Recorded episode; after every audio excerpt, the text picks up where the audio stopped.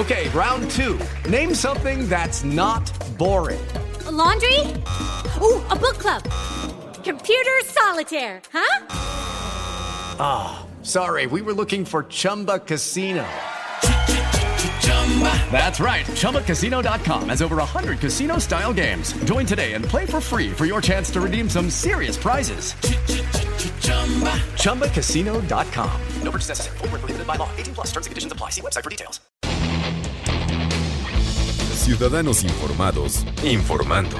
Este es el podcast de Iñaki Manero, 88.9 Noticias. Información que sirve. Tráfico y clima cada 15 minutos. La obesidad. La obesidad es uno de los temas más preocupantes en este país. Sin duda alguna debería ser de los más preocupantes, no solamente en México, sino también en el mundo. Hay un estudio internacional que se llama Action Teens. Desde los 12 años, los adolescentes con obesidad están extremadamente preocupados por su peso.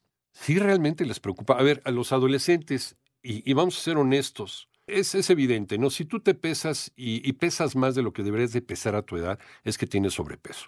Luego viene la obesidad y luego viene la obesidad mórbida. ¿Te preocupa? Porque por la cantidad de personas y sobre todo de niños con obesidad, somos, somos el país con más niños obesos en el mundo, para acabar pronto. Y luego vienen los adolescentes y luego vienen los adultos. Bueno, y dice este estudio de Action Teens, esto se suma a la creciente evidencia de que no están recibiendo el apoyo adecuado para reconocer o controlar su peso.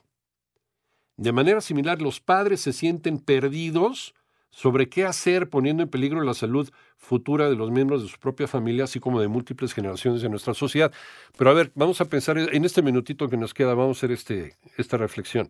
¿Cómo te sientes perdido? A ver, si es un adolescente el que tiene el problema del sobrepeso y la obesidad, quiere decir que es un menor de edad. Y si es un menor de edad, pues tú eres ¿no? el que debe tomar las decisiones sobre lo que le conviene o no como padres de familia. Efectivamente, los padres de familia somos una generación en este momento perdida que no estamos haciendo absolutamente nada porque tampoco nosotros dejamos la bolsa de papitas. Y perdón, perdón que venga el regaño, pero así son las cosas.